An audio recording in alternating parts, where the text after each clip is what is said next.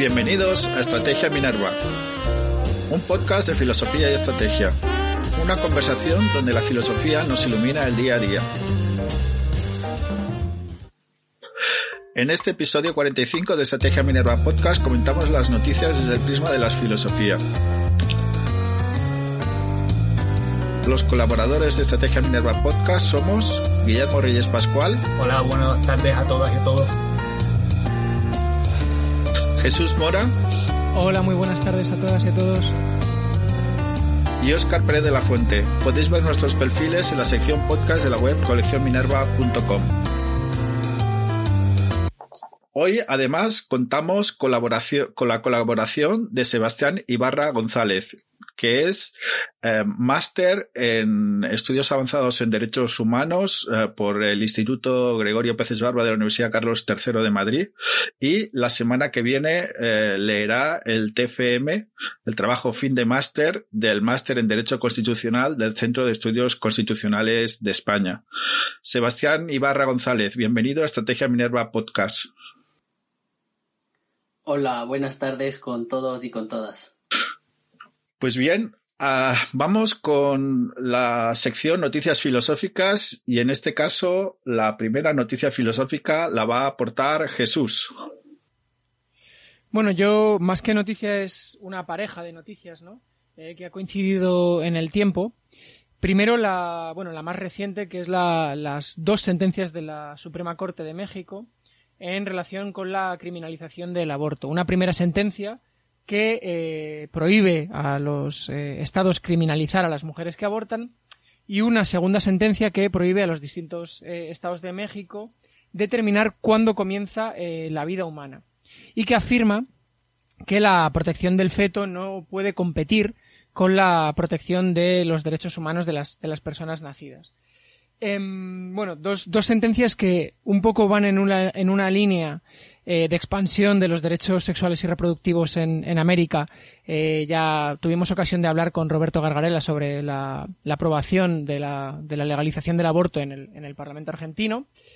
Y bueno, todavía queda en, para la Suprema Corte de México una sentencia pendiente eh, que está previsto que resuelva el conflicto entre dos derechos, el derecho a la objeción de conciencia de, bueno, personal sanitario, clínicas, etcétera, y eh, los derechos sexuales y reproductivos de, de, las, de las mujeres. Eh, digamos que las, las sentencias tienen el, el, el, punto de interés o el punto fuerte y es lo que las asociaciones de, bueno, los grupos activistas feministas eh, mexicanos han, han afirmado más o, o, han considerado más importante, que es la idea de que, eh, bueno, pues el derecho al aborto es un derecho humano para las, para las mujeres y es algo, esta, esta idea que, reflejan estas dos sentencias de la Suprema Corte, que tiene mucho que ver con una decisión del Tribunal Supremo de, Estados Unidos, Roe versus Wade, eh, que bueno, que fue una de las, de las grandes vías de acceso del, derecho al aborto eh, al, al marco legal y constitucional de Estados Unidos, que lo que decía era que para evitar discriminar a la mitad de la población eh, por su sexo, por su biología, había que conceder derecho a las mujeres a decidir cuándo, eh, siempre con límites legales, en algunos casos de supuestos, en algunos casos de plazos, pero a tomar la decisión sobre si interrumpir voluntariamente su embarazo. Eh, además, una de las, de las de, de, los elementos fundamentales en, la, en, las decisiones de la Suprema Corte de México es que el, el, derecho penal y las consideraciones que pueden hacer los estados sobre cuándo empieza y cuándo acaba la vida humana no pueden estar en ningún caso por encima de los derechos fundamentales. Y esos derechos fundamentales, como decía, incluyen en el caso de las mujeres el derecho a decidir cuándo interrumpir o si interrumpir voluntariamente su embarazo. Paralelamente a esta decisión, se ha conocido una polémica eh, aprobación de legislación en el estado de Texas, eh, según la cual eh, se lleva a cabo una restricción del aborto que si bien no es una restricción ejecutable por las autoridades del Estado, la mayoría de críticos que, han tenido acceso a, o que, han leído el, estatuto aprobado en Texas comparten que supone una prohibición de facto del derecho de las mujeres a abortar en Texas. Lo que, lo que prevé esta ley eh, estatal de, del Estado de Texas es que eh, si bien las autoridades públicas del Poder Ejecutivo o Legislativo del Estado no pueden em, castigar a las personas que participen en un proceso de, aborto, en un proceso de, interrupción voluntaria del embarazo, em, los ciudadanos, personas individuales, tienen la potestad de denunciar a esas personas, principalmente a esas personas implica a personas que participen en el proceso del aborto, excluyendo a la mujer que aborta.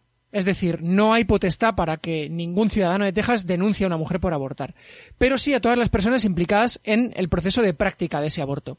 Esto incluye a personal sanitario de las clínicas y básicamente a cualquier persona que tenga algo que ver hasta el punto de que em, se ha comentado que es posible, con, el, con, el, con la ley del Estado de Texas en la mano, eh, denunciar a conductores de Uber o a conductores de taxi que llevan a las mujeres a las clínicas de aborto. Eh, personal de transporte que lleva a las mujeres a las, a las clínicas de aborto sabiendo que las llevan a, a, una, a una clínica para practicarles un aborto.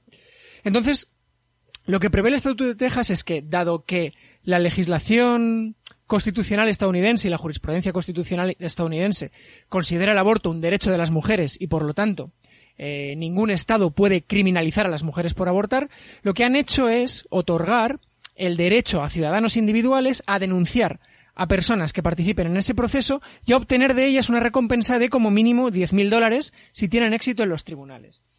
Esto es lo que eh, plantea un plantea muchas dudas desde el punto de vista de la interpretación constitucional en el sentido de un, Estado, una autoridad pública que no puede aplicar una determinada ley, sí puede conceder el derecho a ciudadanos individuales a que esa ley se aplique de facto mediante denuncias en los tribunales.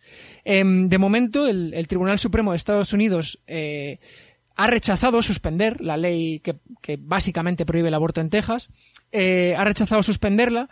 Esto no implica que vaya a declararla constitucional en la decisión posterior que adopte, pero la polémica ya está encima de la mesa sobre si este mecanismo que autoriza a personas individuales a convertirse en lo que algunos han denominado cazarrecompensas eh, antiabortistas, eh, puede ser una vía para escapar, eh, bueno, pues la legislación constitucional y la jurisprudencia constitucional estadounidense, en concreto, sobre el derecho al, al aborto en los, en los estados.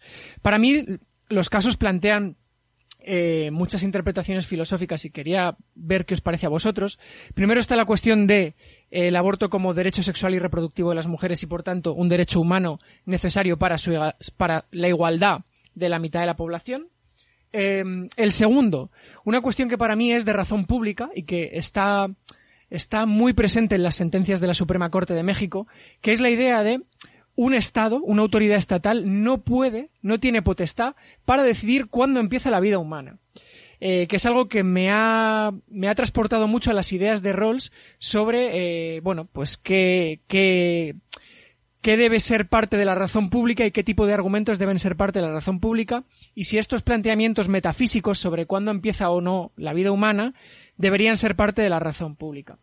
Al mismo tiempo, pareciera que, que el tribunal intenta que, que, las autoridades, que la, perdón, que la Suprema Corte intenta que las autoridades no se pronuncien sobre este tipo de cuestiones, que Rawls excluye de la razón pública, pero al mismo tiempo adopta una decisión con una carga moral muy fuerte, que es la idea de que el aborto es un derecho humano que se sobrepone a las decisiones de cada uno de los estados sobre cuándo empieza la vida humana. Eh, digamos que en la balanza sobre en la balanza en, sobre el peso de, de, de, esas de esas dos posibilidades la Suprema Corte se decanta por dar más peso a, a, los derechos sexuales y reproductivos de las mujeres. Y el tercer planteamiento filosófico es eh, el Estatuto de Texas abre una vía que en, en Estados Unidos era inexistente en la reclamación, en las reclamaciones civiles ante, lo, ante los tribunales, que es que personas que no alegan un daño, que no tienen lo que en, el argot judicial estadounidense se denomina standing, es decir, que no tienen una causa eh, por algo que les haya por algún daño que haya provocado sobre su persona la decisión de otra, puedan de denunciar a otra en los tribunales y obtener una recompensa de ella.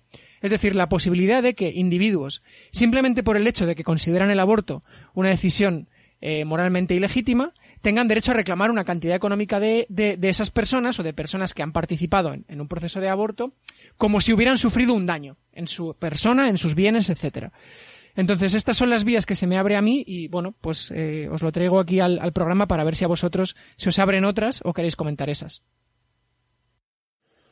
Yo quería, eh, aquí Jesús, eh, yo dije, muy, muy, buena exposición por parte de Jesús, pero aquí yo quiero matizar una cosa que dice Jesús al final, que dice, eh, él dice, se me abren eh, dos cuestiones, ¿no? Una, la legitimidad, ¿no?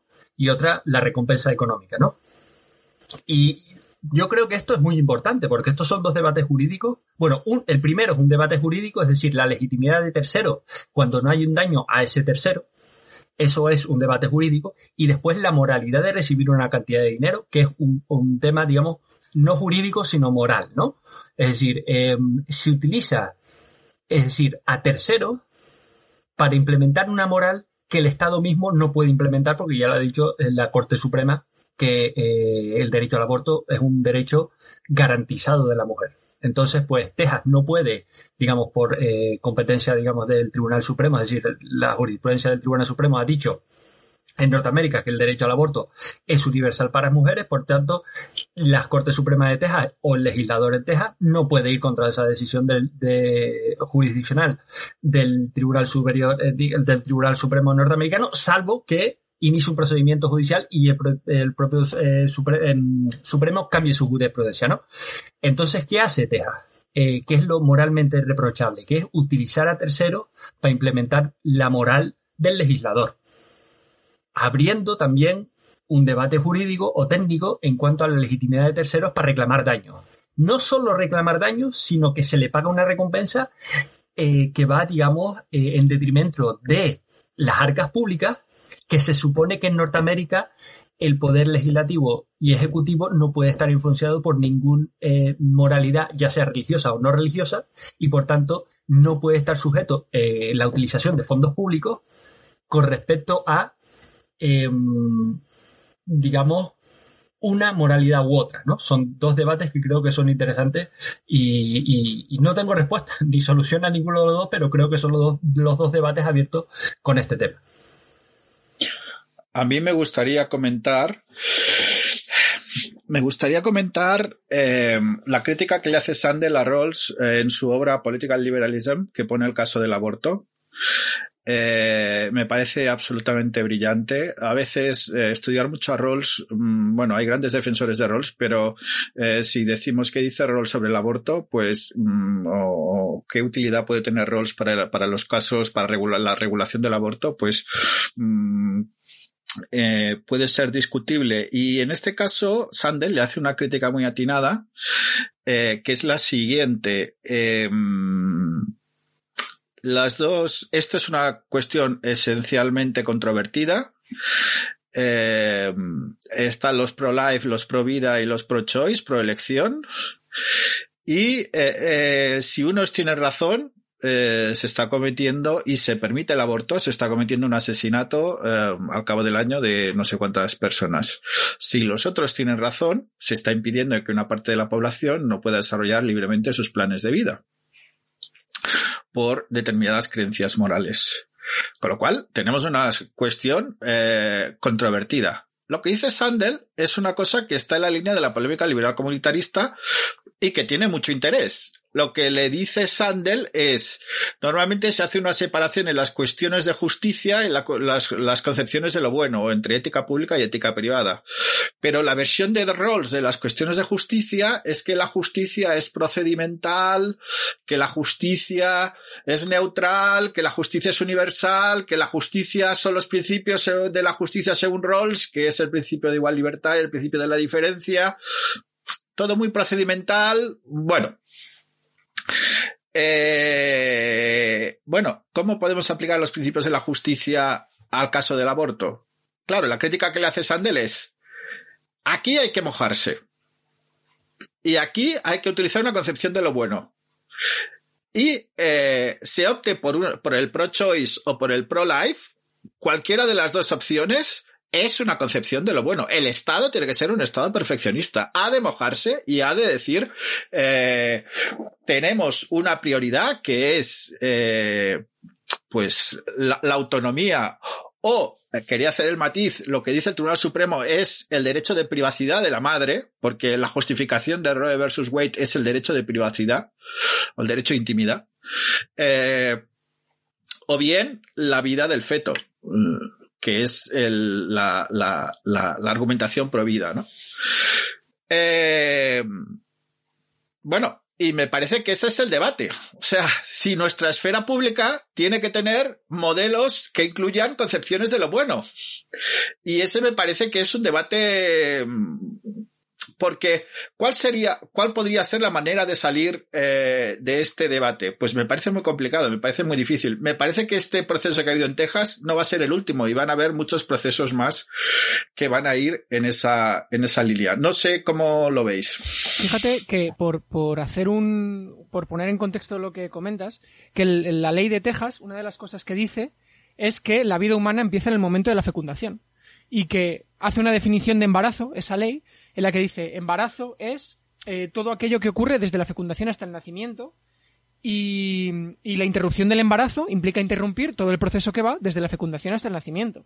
Eso implica que el feto es una persona, el embrión eh, también. Entonces, eh, en la línea de lo que comentabas de Sandel. Y sí, yo, yo comento el tema de la razón pública de, de Rawls precisamente, Oscar, porque me parece que alguien podría interpretar que la decisión de la Suprema Corte de México va en una línea rolsiana, en el sentido, en el sentido de que utiliza el argumento de eh, un Estado, eh, dentro de, del Estado federal que es México, un Estado no puede decidir cuándo empieza y cuándo no empieza la vida humana.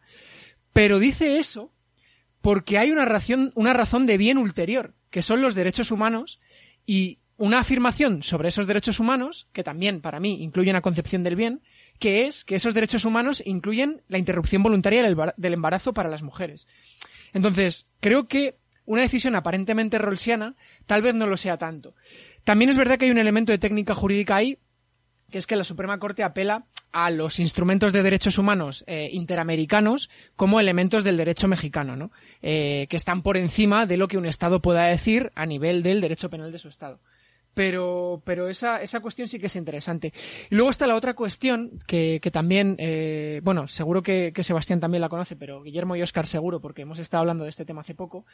Eh, en el tema de los del, del, discurso del odio en, en, Estados Unidos, cuando se invoca la primera enmienda y el, el derecho a la libertad de expresión, eh, una de las cosas que se plantea es que no puede haber discurso del odio en aquellos casos en los que no haya un daño demostrable a, la, a las personas, ¿no? O sea, el discurso del odio en Estados Unidos es eh, perseguir, perseguible criminalmente, y así lo dice el Tribunal Supremo de Estados Unidos, cuando eh, hay una incitación clara y directa a la violencia física sobre una persona, ¿no?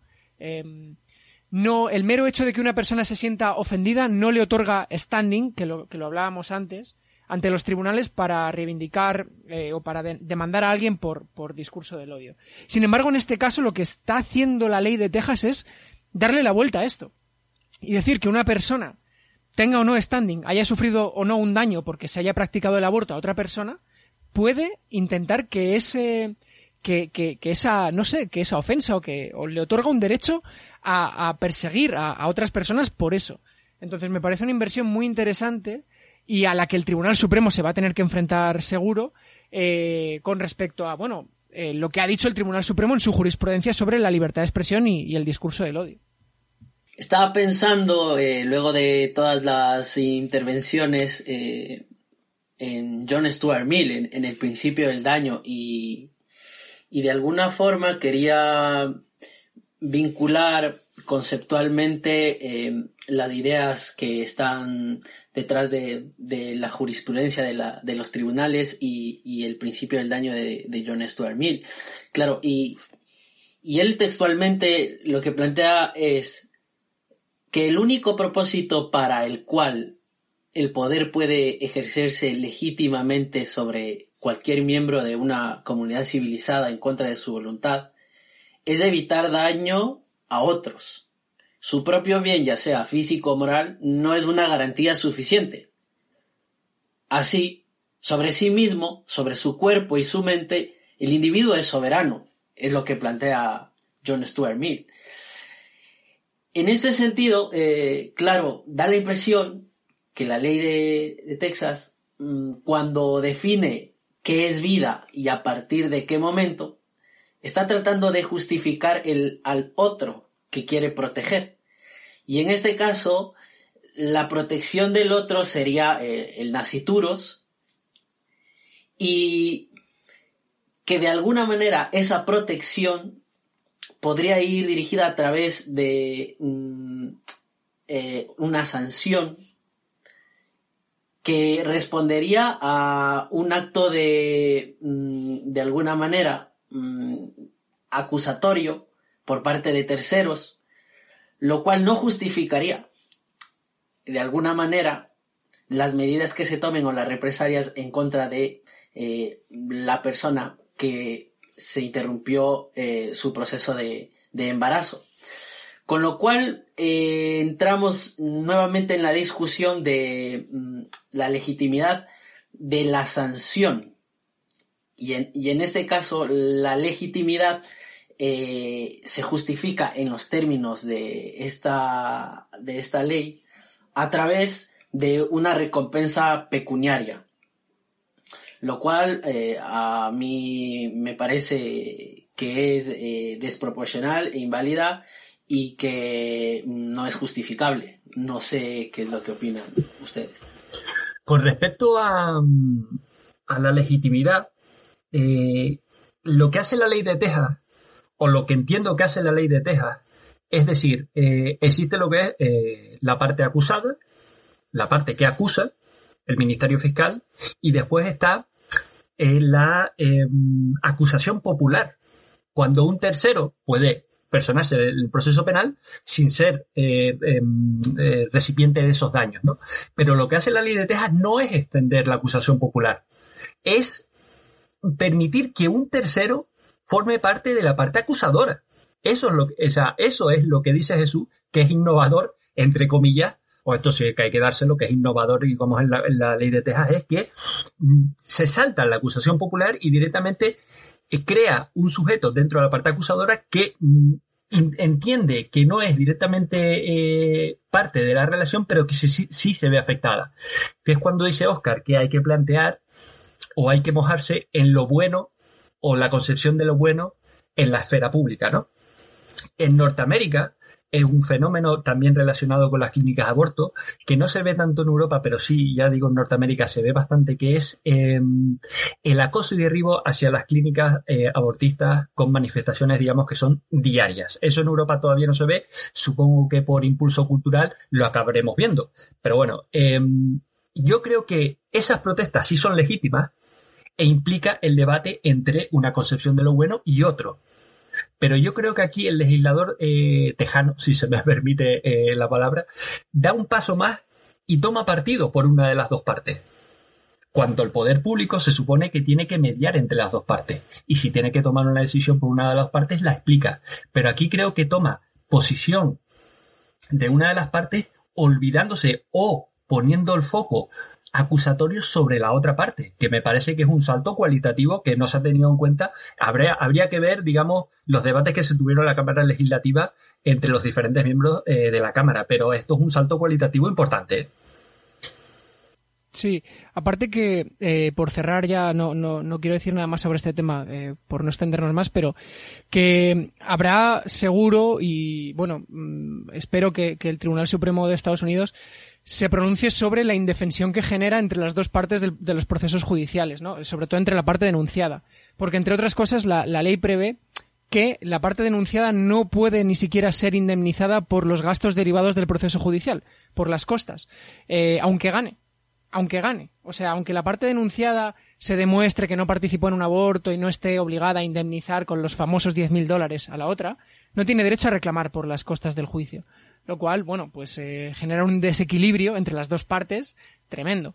Y segundo, que eh, la ley otorga un plazo de cuatro años para denunciar a estas personas.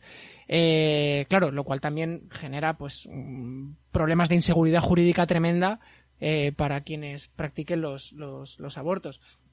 Por último, una recomendación bibliográfica que, que, bueno, he leído este verano, que se llama En las ruinas del neoliberalismo de Wendy Brown, en el que la autora teoriza una cosa que me ha venido muy a la mente viendo este caso, que es que en Estados Unidos, con la justificación de los derechos individuales a la libertad ideológica y religiosa, algo que está muy presente en este caso, es decir, la libertad de conciencia para estar en contra del aborto y todo eso, que con la excusa de eso como un derecho individual, las autoridades están ella lo dice desde hace mucho tiempo, tanto las autoridades legislativas y ejecutivas como las judiciales han visto una oportunidad para promover una agenda conservadora en los derechos humanos.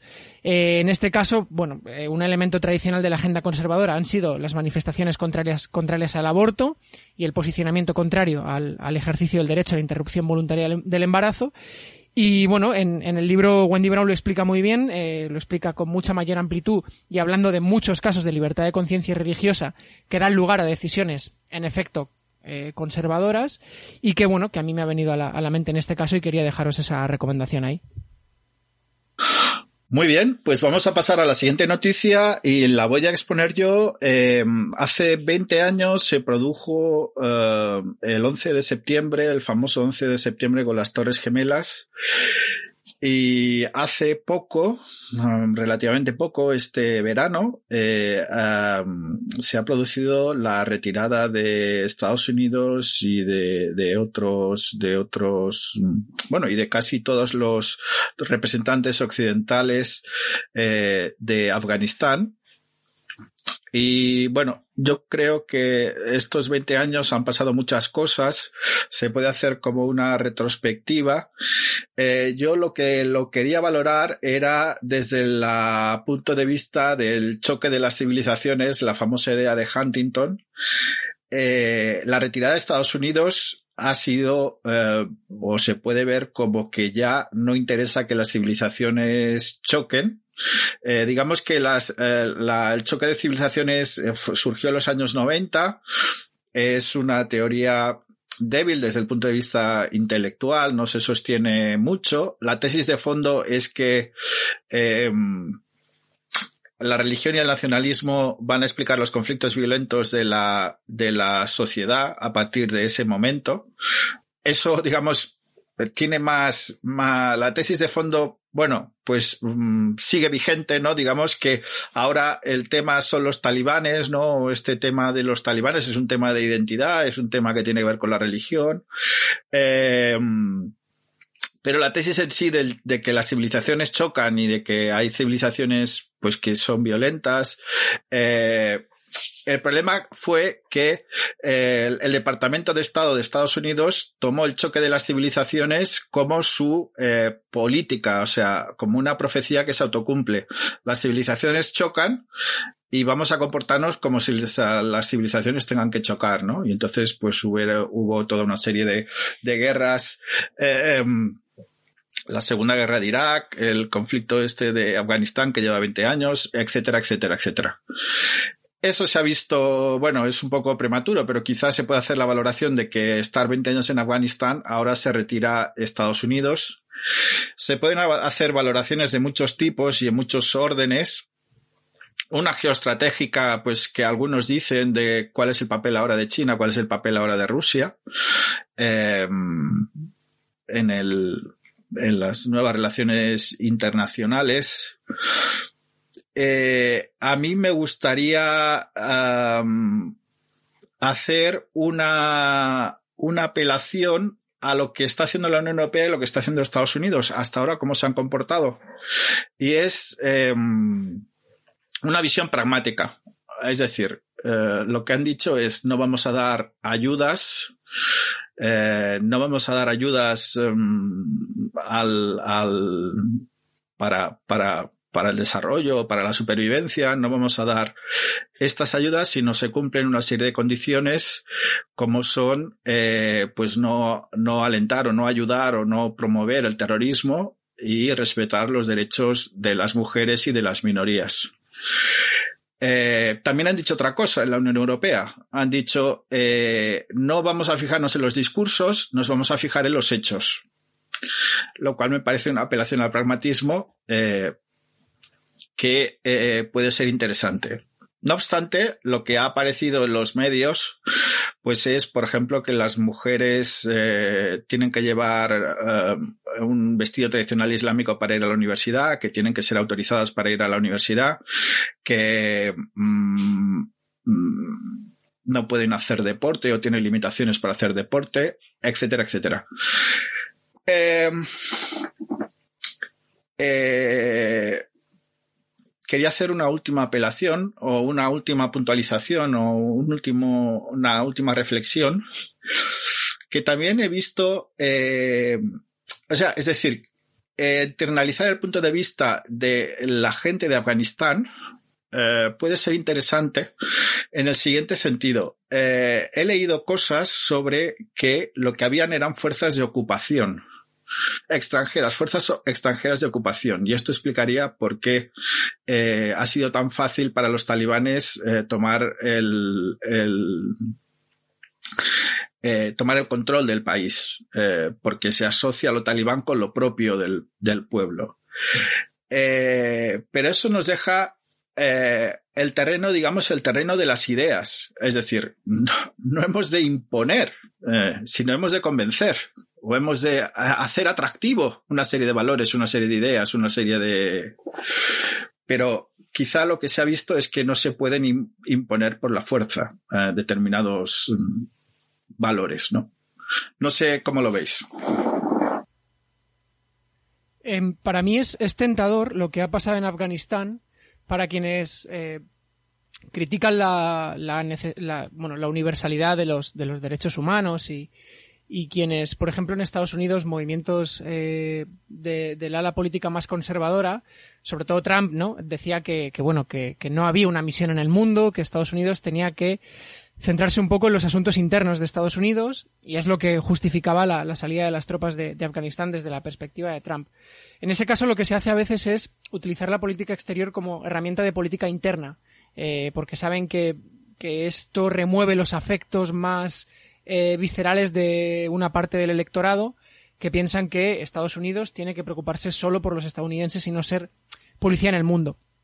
Eh, bueno, y esto me, me, me, lleva a una crítica que hacía Carl Schmitt al, al, liberalismo, que decía que el liberalismo era contradictorio porque por un lado promovía la libertad de conciencia y la libertad de expresión, etcétera, pero por otro lado, eh, dentro del liberalismo había una cierta noción de universalidad de los derechos humanos que era incompatible con, con esa libertad de conciencia, ¿no? Si quieres imponer los derechos humanos, no puede haber plena libertad de, de conciencia. Es una de las críticas que hacía Carl Schmitt. Claro, es tentador caer en este tipo de lecturas, pero creo que el, el problema no ha sido el intento de apoyar eh, pues eh, los derechos humanos en Afganistán, eh, creo que, que el, el, problema no ha sido el fin sino los medios. Eh, es decir, que las naciones, las naciones eh, comprometidas con los derechos humanos tienen muchos motivos para seguir apoyando, sobre todo a las fuerzas que sobre el terreno, a las fuerzas políticas que apoyan la igualdad y la dignidad de todas las personas que viven en Afganistán.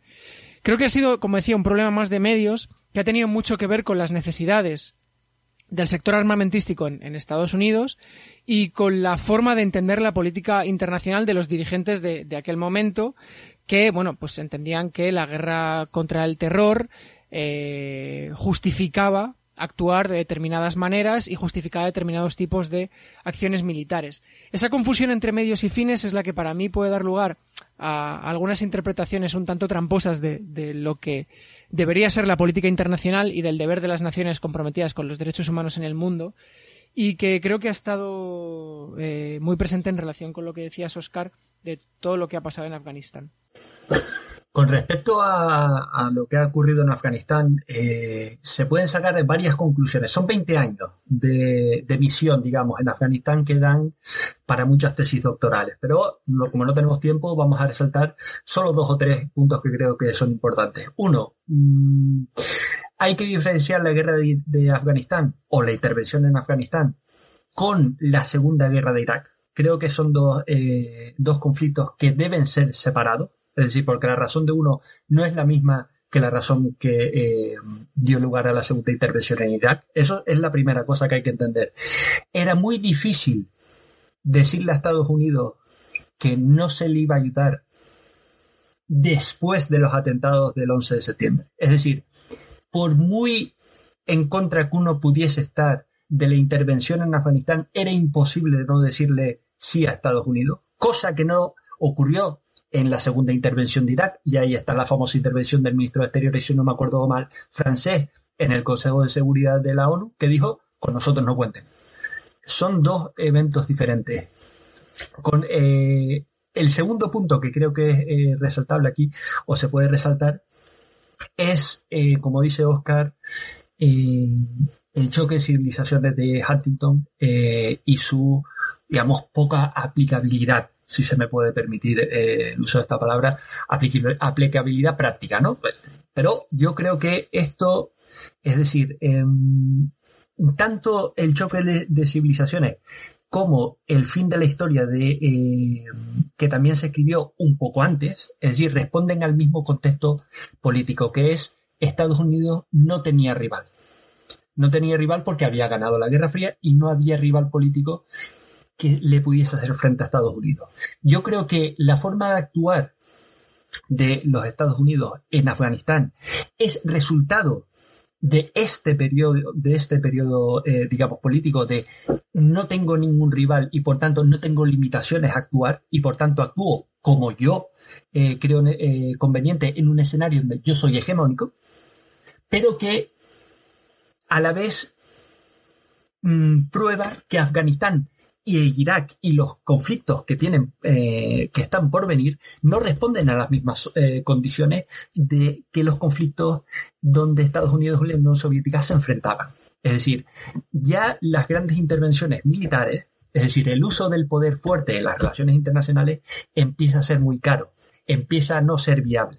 Y por tanto hay que ir encontrando alternativas. Puede ser el poder eh, soft power, se llama en inglés, que es el, poder blando, o el smart power, que es una combinación de ambos, ¿no? Pero que eh, la guerra de Afganistán y también eh, ocurrirá en Irak prueba que las intervenciones unilaterales de, en el uso de la fuerza, digamos, militar o intervención militar, ya no son factibles. Es decir, o son quirúrgicas y durante un tiempo muy reducido, o empiezan a ser eh, poco factibles. Y por tanto, eh, esta es la segunda conclusión que se puede sacar, digamos, a la aplicabilidad de la teoría del choque de civilizaciones o también la de Fukuyama de el fin de la historia. Son teorías que no se sostentan en el mundo actual, que es mucho más fragmentado que el mundo eh, que dio lugar a esas dos teorías, ¿no? Esa es la, segunda conclusión. La tercera conclusión es em, en cuanto al deber de los estados en cuanto a la protección de los derechos humanos. Bien, eh, al vivir en un mundo más fragmentado, no lo que cuando yo digo un mundo más fragmentado no significa que haya múltiples centros de poder, sino que esos múltiples centros de poder empiezan a ser organizaciones de estados y no estados individuales, ¿verdad? Que digamos también eh, fraccionan eh, los deberes de cada uno y por tanto se pueden asumir esos deberes de policía, ¿verdad? Pero yo creo que eh, el deber de policía debe recaer sobre una organización que tenga, eh, digamos, vocación universal y donde se puedan debatir estas cuestiones, por ejemplo, la ONU y su Asamblea General, y no, digamos, ya eh, movimientos de estados individuales que quieran actuar como policía o que se les exija actuar como policía, salvo el caso, digamos, dramáticos como fue, por ejemplo, la intervención en Yugoslavia, que había que intervenir porque se estaba llevando a cabo un genocidio, ¿verdad? O el fracaso, eh, el fracaso también occidental en eh, Ruanda con los genocidios, ¿verdad? Esta es la tercera conclusión. Y yo creo que estas son las tres principales que se pueden extraer de los eventos de Afganistán. Lo que mm, eh, yo quisiera agregar eh, en este punto eh, sobre mm, Afganistán es el papel que tendrá la comunidad internacional en cuanto al reconocimiento de un Estado soberano. Es decir, desde una cosmovisión occidental, claramente existen ciertos parámetros aquello que se conoce como el contenido esencial del constitucionalismo, que define qué es un Estado de Derecho y qué es un Estado constitucional. Y esos elementos son los que eh, han permitido para que en el marco global se reconozcan a, los estados. Y uno de esos elementos es, eh, sin duda alguna, la democracia y otro, eh, los derechos humanos. En ese sentido, eh, tendríamos que eh, pensar en los próximos días, meses e incluso años, cuál es la configuración política de Afganistán. Porque actualmente Afganistán mm, no tiene un, gobierno configurado democráticamente. Eh, claramente, por lo que vemos en, los noticieros, vemos que hay una concepción de los derechos humanos que no está totalmente eh, mm, identificada con la que tenemos en, en Occidente. Y en ese sentido, el papel de la comunidad internacional en el reconocimiento de Afganistán como un Estado soberano eh, va a ser muy importante porque eh, eso le permitirá eh, a Afganistán interactuar con otros, con otros estados políticamente y por lo tanto también ser sujeto de responsabilidades objetivas frente a violaciones de derechos humanos. Eh, bien, pues precisamente, Sebastián, ahora es tu turno. Eh, tu noticia filosófica, adelante. Eh, bueno, continuando con el, con el, con el esquema de, del podcast del día de, hoy, yo les voy a hablar sobre una, una noticia que la he, denominado Vigilancia masiva en Internet, la alianza de los cinco ojos. Eh, esta noticia eh, guarda relación incluso con lo que hemos de alguna forma ah, conversado en las anteriores intervenciones sobre eh, un elemento que sería y de alguna forma mm, lo, hemos valorado transversalmente que es la autodeterminación personal.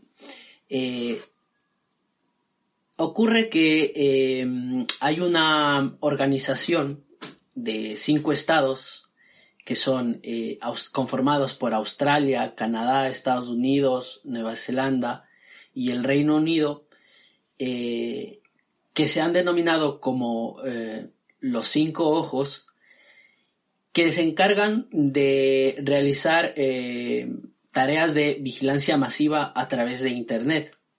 Es decir, un seguimiento de las comunicaciones, de las acciones, de los movimientos de todas las personas que utilizamos el Internet como un medio para, interactuar, para conectarnos. Pero en este caso en particular, el uso de eh, esta herramienta está siendo eh, objeto de vigilancia y no de una vigilancia selectiva, sino de una vigilancia masiva, es decir, indiscriminada.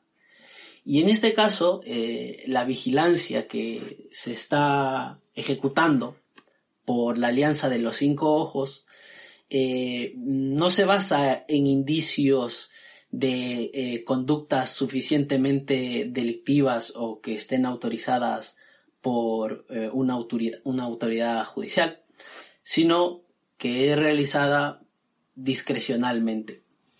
Eh, esta alianza tiene eh, su origen eh, en la Segunda Guerra Mundial, en una colaboración entre el Reino Unido y los Estados Unidos, pero que progresivamente ha venido mm, incrementándose.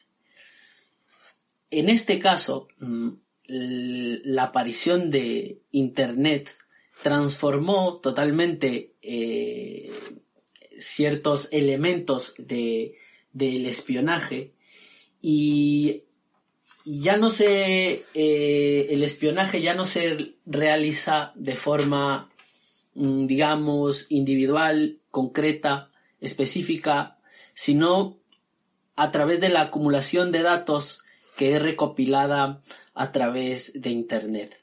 En este caso, la vigilancia de la Alianza de los Cinco Ojos, que una vigilancia del poder público, eh, viola directamente los derechos humanos. Es una vigilancia ilegal a la luz de los tratados internacionales de derechos humanos y se la realiza en nombre de la seguridad, de la lucha contra el terrorismo. E incluso en los discursos políticos se plantea que es para investigar y prevenir atentados. Y ahí es donde yo puedo identificar el dilema de el, eh, el dilema jovesiano entre libertad y seguridad. Este falso dilema que es el que está involucrado en el discurso que justifica la vigilancia masiva en Internet, nos demuestra que eh, hasta las personas inocentes eh, son miradas como potenciales delincuentes. Y el derecho a la vida privada queda lesionada directamente. Eh, la violación de estos derechos mm, se lo hace sin eh, considerar parámetros o indicios de, eh, de algún delito cometido previamente. De ahí que es importante que en este caso la reivindicación de el derecho a la privacidad como en las revoluciones francesa y norteamericana se reivindicó la libertad. En la revolución de Internet, la reivindicación tiene que estar enfocada en el derecho a la privacidad. Y ya para ir concluyendo, hay varios países que dan carta blanca a la vigilancia indiscriminada. Eh, tenemos el caso de Francia, que permite interceptar masivamente comunicaciones, retener información durante largos periodos, tratar los datos. El Reino Unido ha introducido mayores capacidades de espionaje. Polonia ha otorgado poderes de vigilancia incompatibles respecto de la vida privada a policía y agencias.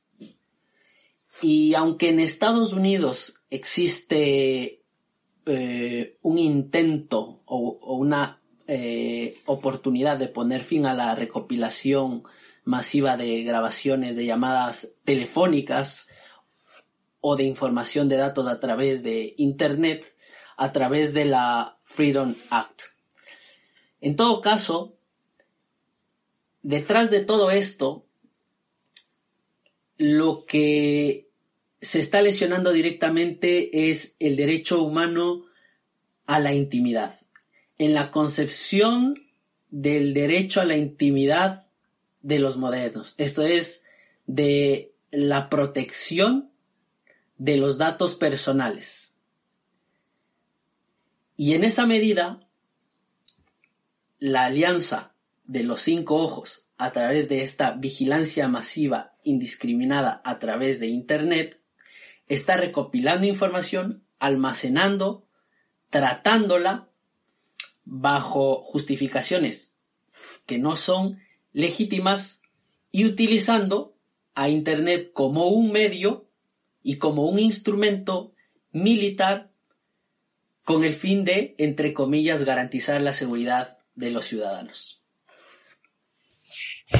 Es interesante lo que comentas. Eh, pero no me queda muy claro si la, alianza de los cinco ojos eh, son países occidentales o incluye a China.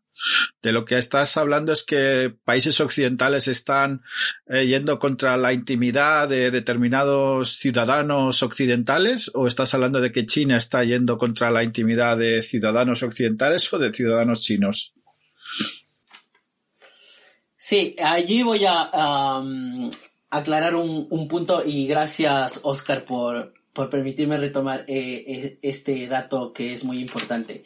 Eh, esta alianza de los cinco ojos que ya realizaba estas maniobras de vigilancia masiva en Internet, en este momento se siente amenazada por eh, la tecnología de Huawei del 5G. en la actualidad, Estados Unidos se siente amenazado frente al desarrollo tecnológico 5G eh, de la empresa Huawei porque acusa a esta empresa de tener una vinculación directa con el gobierno chino. Y eh, si eh, esta tecnología de Internet se incorpora y sustituye a la que actualmente se utiliza, los Estados Unidos advierten que podrían el gobierno chino influir eh, en, la, en, en, la, en esta herramienta para eh, la vigilancia, para eh, la mm, recopilación de datos y por lo tanto para poner en riesgo la seguridad. Porque la seguridad de los datos no es solo de los ciudadanos, sino también la información de datos de mm, los gobiernos. Eh, la información clasificada que actualmente se encuentran en grandes ordenadores y que eh, serían una herramienta, serían posiblemente a través de la implementación de la tecnología 5G vulnerables frente a una empresa eh, china. Y por eso los Estados Unidos ha mostrado mucha reticencia e incluso sanciones económicas en contra mm, de Huawei eh, por el desarrollo e implementación de tecnologías 5G en otros estados. Vale, yo entiendo aquí eh, dos debates diferentes. A ver si coinciden conmigo. primero, es eh, el debate general de la vigilancia en Internet y otra cosa es la utilización de esa vigilancia para vulnerar derechos fundamentales. Yo creo que son dos debates diferentes y me explico. Primero, eh, el Estado o cualquier Estado moderno está legitimado no solo por la Constitución, sino legitimado por el pueblo para ejercer labores de policía. Es decir, es el único legitimado para hacer labores de policía. Y, por ejemplo, cuando nosotros estamos en una calle y vemos pasar un coche patrulla, el Estado está ejerciendo su deber de protección. No se toma a los ciudadanos como potenciales, digamos, eh, autores de un acto delictivo, sino que se está ejerciendo una, una, eh, una labor de vigilancia. Bien, en Internet esto no se puede hacer, no hay una calle por donde coche patrulla virtual pueda pasar. Luego, ¿Cómo se adapta el Estado a estas vigilancias? O aplicar eh, su deber, digamos, o ejercer el deber de vigilancia en Internet? Pues a través de las comunicaciones. Esto hay que entenderlo la naturaleza de los medios también afecta a eh, cómo uno se desenvuelve en tales medios, ¿no? Entonces, eh, ¿significa o toda actividad del Estado en Internet que vigile las comunicaciones vulnera los derechos fundamentales? Yo creo que la respuesta sería no. Toda no. Esto abre la puerta al segundo debate. ¿Qué significa la vigilancia en Internet una vulneración de los derechos fundamentales? Es decir, es la utilización de las comunicaciones cuando no hay acto delictivo para, digamos, em, dañar a un sujeto, digamos, que es emisor de esas comunicaciones. Ahí es donde yo eh, creo que hay una vulneración de los derechos fundamentales. Pero que el Estado ejerza su labor de vigilancia en Internet no me parece que per se signifique vulnerar los derechos fundamentales. Es, interesante, eh, gracias Sebastián por, la noticia. Eh, me parece muy elocuente el ejemplo de Guillermo del coche patrulla, porque Claro, eh, el coche patrulla está naturalmente en un espacio público, que es la calle, y que todos entendemos de manera bastante intuitiva que es público. El problema con Internet es que tiene esa naturaleza un poco bidimensional, ¿no? En el que es un espacio público, en el que, al que todo el mundo tiene acceso. El caso más claro tal vez sean las redes sociales, los blogs y todas estas cosas. Pero también tiene una dimensión privada, ¿no? O sea, la navegación por Internet, la navegación, no la publicación de contenidos en teoría es un acto privado. O sea, el Estado, salvo que haya indicios razonables de delito, como ocurre con una actividad que yo realice dentro de mi casa, no tiene derecho a ver eh, por dónde estoy yo navegando o qué estoy mirando o qué tipo de noticias estoy leyendo, qué tipo de productos quiero comprar a través de Internet. Creo que, que, esa es la cuestión y creo que en esa naturaleza bidimensional está el problema. Eh, los coches patrulla en, Internet son legítimos, es decir, es, para mí es legítimo que la Policía Nacional tenga una cuenta de Twitter, por ejemplo, eh, que esté alerta o que incluso haya eh, cuentas en redes sociales de observatorios contra el discurso del odio o observatorios contra los delitos del odio, que pongo ese ejemplo de acto criminal porque es muy habitual en Internet, o contra la pederastia que es otro acto muy habitual eh, delictivo que se realiza a través de Internet. Esa presencia es pública, es decir, esos observatorios, esas cuentas de, cuerpos de policía son públicas y cuando actúen de manera privada, como, como decía antes, tienen que hacerlo en los mismos términos en los que una un, un, cuerpo policial ingresa en tu domicilio, que es o previa autorización judicial o cuando haya indicios eh, razonables de, delito. Entonces, esto, eh, de alguna manera, nos ha pasado por alto y, y mm, las autoridades lo han aprovechado. Se han aprovechado también del impulso que han dado a, esta vigilancia en Internet las empresas privadas. Es decir, desde el momento en el que se ha sometido a los usuarios de Internet a la decisión aparentemente libre entre doy mis datos o renuncio a acceder a ciertos contenidos, que ha permitido a las empresas ejercer labores de recolección de datos para, por motivos comerciales eh, totalmente al margen de los derechos humanos y del derecho a la privacidad que sobre todo y a la intimidad que comentaba Sebastián. Yo creo que, que, esto ha generado un, escenario perfecto para que eh, fuerzas autoritarias dentro de los poderes públicos estatales ahora se sientan con la legitimidad de acceder a esos datos y utilizarlos para labores de, vigilancia totalmente de los derechos humanos. Yo creo que lo de, eh, cuando dice Jesús lo de mm, la esfera público-privada en Internet, claro, es que no podemos ir más rápido que los eventos que estamos describiendo y entonces, digamos, esto necesita eh, su tiempo para desarrollar una teoría, digamos, holística que, eh, digamos, pueda explicar el espacio que Internet representa, ¿no? Pero es difícil y también es verdad que, eh, digamos, el Poder Judicial, eh, por lo menos en España, es un poco lento en cuanto a la actualización, digamos, de su forma de trabajar. Pues en el Código Penal, creo, eh, o el Código de en, el Código Penal y procedimental, creo que todavía está la palabra de la intervención de las, de las telecomunicaciones sin definir lo que es las telecomunicaciones, ¿no?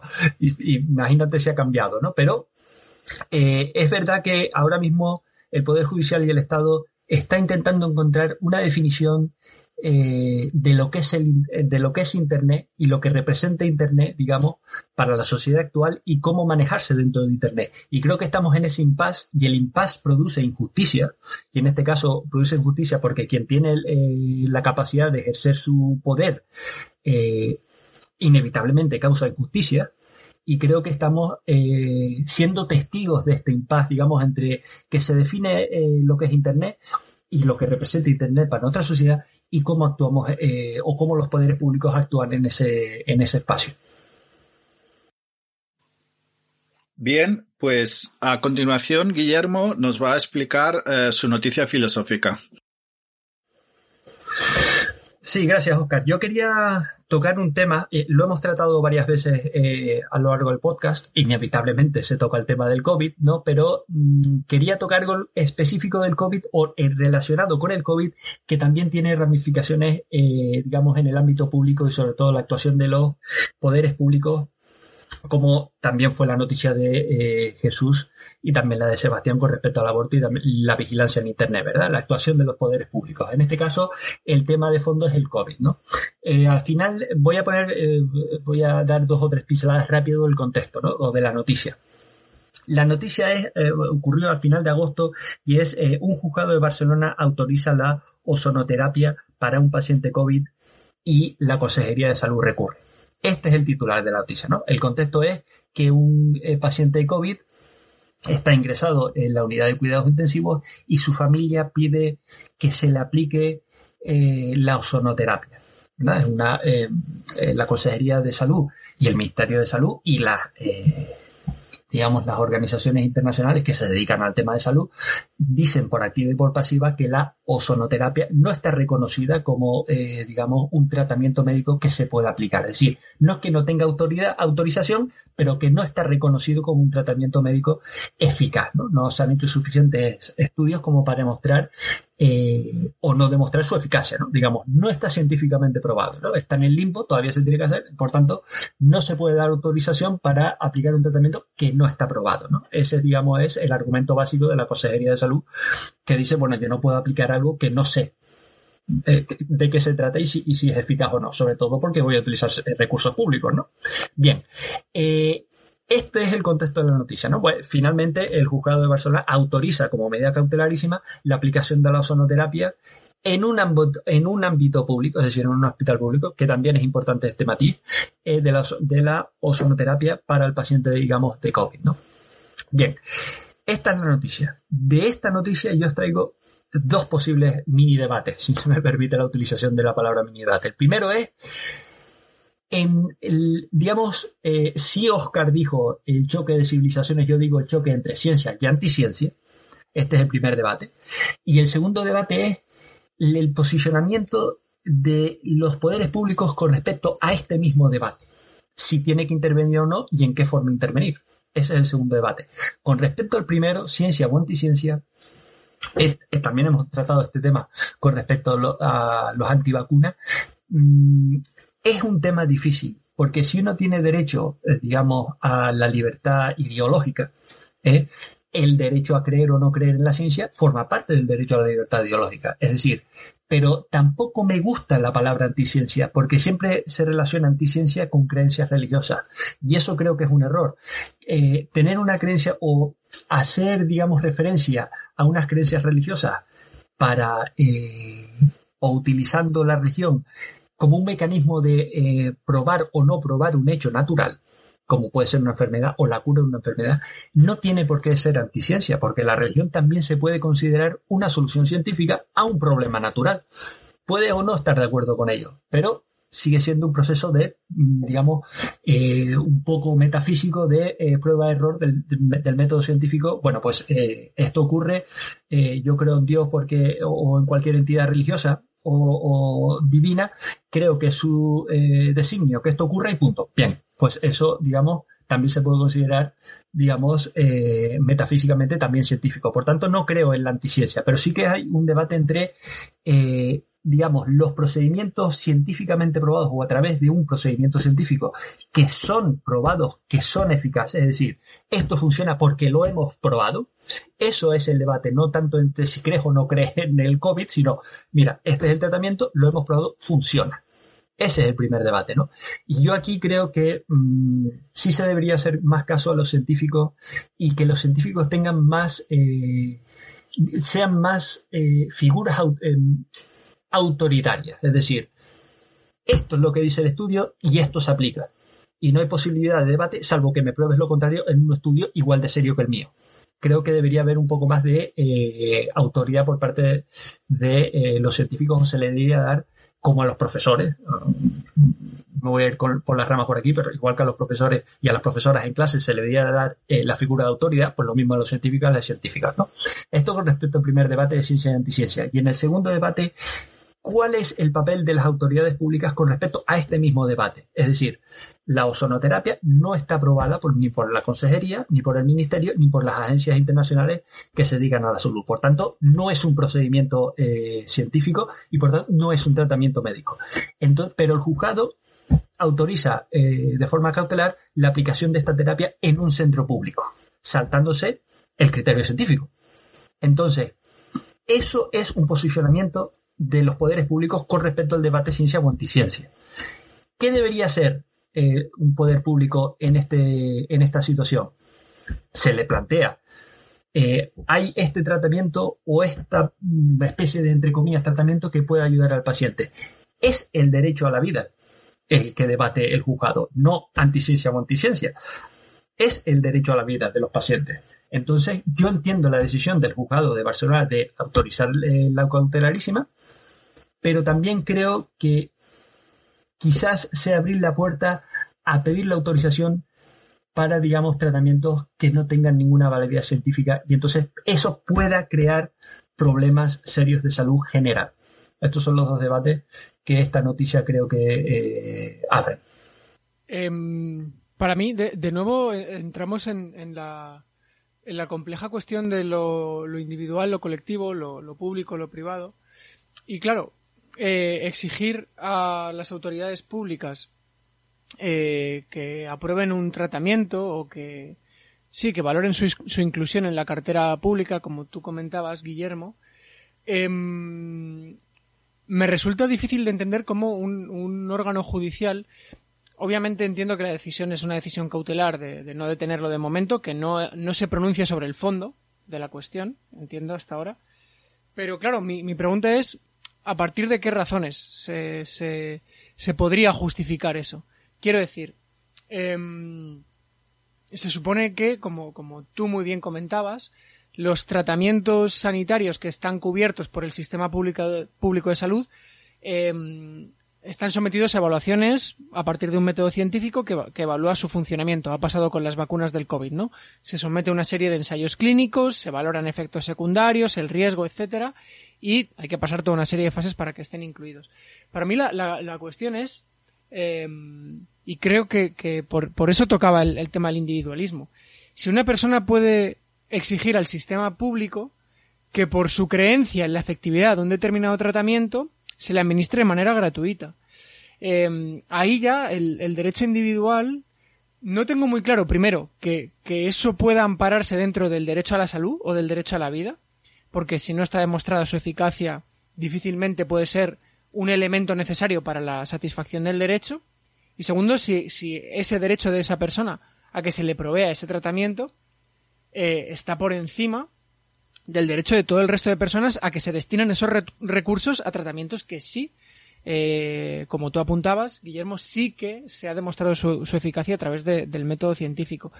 Veo en, en todo el movimiento, eh, bueno, en todo el movimiento crítico con las vacunas, favorable a ciertas formas de medicina alternativa, veo expresiones de, de un individualismo, de un individualismo extremo, eh, que entiende el Estado como una especie de, de eterno, no sé, de, eterno mecanismo de satisfacción de preferencias, cuando los poderes públicos y el Estado no son un mecanismo de satisfacción de preferencias, son un mecanismo que provee de los medios para que los individuos satisfagan sus preferencias en igualdad de condiciones.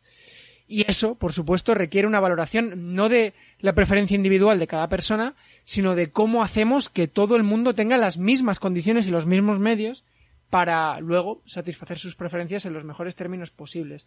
Entonces veo ese debate ahí y creo que en, ocasiones se disfraza de derecho fundamental aquello que no es más que preferencia individual. No sé si, si lo veis también en este caso. A mí me gustaría traer a colación dos casos. El caso de los testigos de Jehová y de las transfusiones de los testigos de Jehová, donde el Tribunal Constitucional no ha condenado a unos padres que se negaron a que hubiera una transfusión de sangre a un testigo de Jehová, que iría por el lado de la religión de que estaba comentando Guillermo.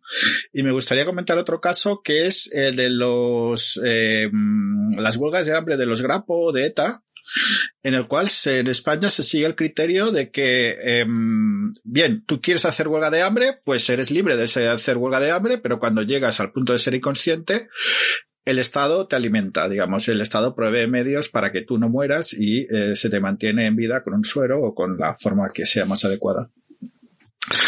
¿Qué, reflexión me llevan estos dos casos? Eh, me llevan a uh, una cosa que es interesante y es que el Estado tiene una posición de garante con respecto a las personas, con respecto a algunas personas, por ejemplo, a los presos, o por ejemplo, a las personas que están en un hospital.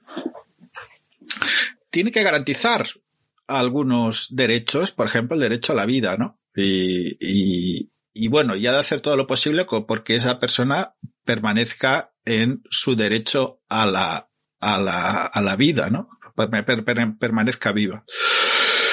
Eh, pero por otro lado, todos estos ejemplos de respeto de la libertad ideológica, de la libertad religiosa o de la libertad, digamos, de querer no vivir o de querer eh, eh, decidir eh, cuál es el tratamiento que uno elige, me lleva a algo que no sé si podría ser una solución de compromiso, que el Estado tiene una posición de garante y ha de garantizar la vida del medio que decida la ciencia. Sin embargo, llega un punto en el que eh,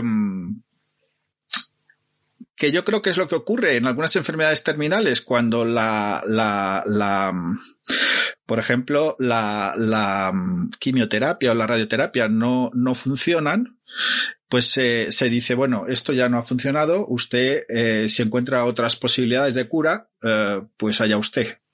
Eh, digamos, medios alternativos, si usted cree en la medicina alternativa, si usted cree en otras cosas. Es decir, del caso a mí no me queda claro si lo que está proveyendo es que la solución principal de su problema se la provea la ozonoterapia o la ozonoterapia es un complemento cuando ya la medicina tradicional no, uh, digamos, lo, lo, ha dado, no le ofrece la ningún tipo de solución. Me parecería que el caso cambiaría completamente de, un, de una situación a otra. Entonces, eh, si la ozonoterapia es la solución principal, me parece que la ciencia tiene que prevalecer y obviamente se tiene que curar según los métodos científicos y la ciencia da la, la respuesta para... Sí, lo que estamos es ante una situación donde la ciencia ya no tiene una respuesta clara y lo que prevé es que eh, se le ofrezca una solución. Bueno, el debate estaría si eso puede ser con cargo a fondos públicos o no públicos, pero entra dentro de la libertad de uno elegir los medios alternativos que se provean eh, en una situación, digamos, de este tipo. ¿Cómo os parece esta cuestión? Yo eh, estaba pensando justamente con lo que acaba de decir eh, Oscar eh, y, al, hilo de, lo que comentaba Guillermo en una parte de su intervención. Em, la justificación de eh, los fondos, en este caso del, dinero público, en el caso de la salud, que hay que decirlo, es pública, tiene que guardar, desde mi punto de vista, una total congruencia con eh, los parámetros científicos. Es decir, eh, en la medida en la que el Estado sea el responsable de la salud pública de los ciudadanos, la inversión de los recursos públicos tiene que estar eh, encaminada y, dirigida a que los ciudadanos a través de métodos y medios efectivos científicamente comprobados puedan tratar sus enfermedades. En el caso de la ozonoterapia e incluso mmm, podemos ir más allá, eh, hubo cierto momento de la pandemia en donde se, hablaba del cloruro eh, como eh, un potencial remedio que evitaba contagiarse de, la COVID. Y si hay ciertos grupos que están reivindicando el uso de estas, entre comillas, terapias para prevenir una infección y, contagiarse, pues eh, la justificación de los recursos públicos no estaría eh, justificada en tanto esas medidas son ineficaces para garantizar a los ciudadanos su salud. Por eso comparto cuando eh, Guillermo y Oscar plantean que eh, los recursos, en el caso del el uso de los recursos públicos, se justifica en la medida en que los tratamientos son científicamente comprobados y avalados para el tratamiento de eh, una infección. Yo creo que leyendo el caso o la noticia, lo único que dice es en estado crítico por las afecciones pulmonares. Está en la unidad de cuidados intensivos y tiene los pulmones muy mal, digamos, y por tanto la, los familiares piden la aplicación de la sonoterapia. Estos son los hechos descritos. Yo de aquí, la conclusión que yo saco, respondiendo a Oscar, cuando dice las circunstancias cambian, ¿verdad? Cuando dijo Oscar de la posición garante del Estado, eh, el caso cambia. El deber garante del Estado se ve cumplido en este caso porque el paciente está en la unidad de cuidados intensivos a cargo del el personal sanitario en un establecimiento público. Creo que el Estado ha llegado lo suficientemente lejos para decir que su deber de garantía o de garante está debidamente cumplido. Es decir, no solo porque ha puesto los medios y el personal sanitario, sino porque a su vez el personal sanitario tiene, digamos, e, el deber de cuidar a eh, cualquier paciente que entre. Así, yo creo que el personal sanitario hizo lo posible o está haciendo todo lo posible por el paciente. Creo que en este caso la familia pide este tratamiento digamos, como complemento, como alternativa, digamos. Pues eh, no me queda otra solución esta es la solución que me han dicho, ozonoterapia. Creo que este es el caso. Intuyo, intuyo, no quiero yo meterme, pero intuyo. Entonces, eh, yo creo que el, Estado, si así es el caso, creo que el Estado o, el deber de garantía del Estado eh, está cumplido y por tanto la ozonoterapia sería en este caso como la única salida, como dijo Oscar, en casos trágicos como el cáncer, que ningún tratamiento tradicional funciona y por tanto se le dice busque usted alternativas, digamos, nosotros le estamos aquí, eh, le ayudaremos en lo necesario, pero busque alternativas, ¿no? Yo creo que este es el caso y aquí sí que se podría decir que se está detrayendo dinero público para una cosa, digamos, que científicamente no está probado y por tanto eh, hay serias dudas de que funcione y esto no sea en detrimento de los demás. Creo que sería el caso aquí.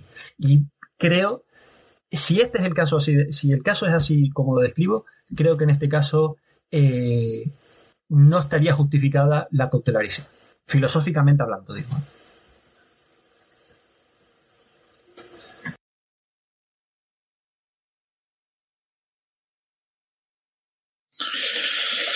A ver, yo creo que hay un, hay un matiz, un minuto, hay un matiz. Eh, es, la cuestión es quién, si el Estado asume el coste de la ozonoterapia o si el Estado permite la ozonoterapia.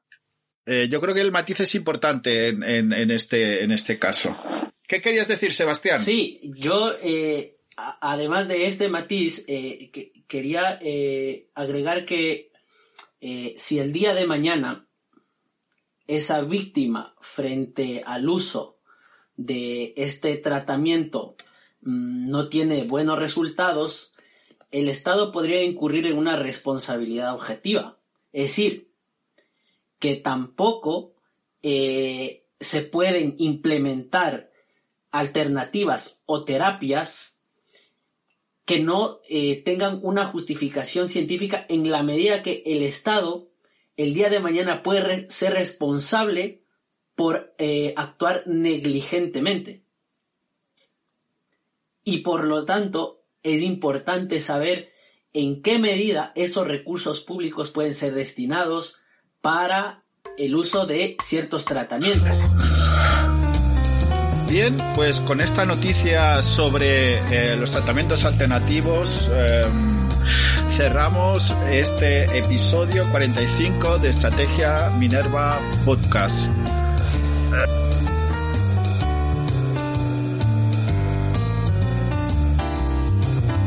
Visite la web estrategiaminerva.com para seguir las entradas del blog y la web coleccionminerva.com para seguir las noticias y el podcast. Síganos en los canales de Estrategia Minerva de Facebook, Twitter, Instagram y LinkedIn. Bienvenidos a Estrategia Minerva, un podcast de filosofía y estrategia. Una conversación donde la filosofía nos ilumina el día a día.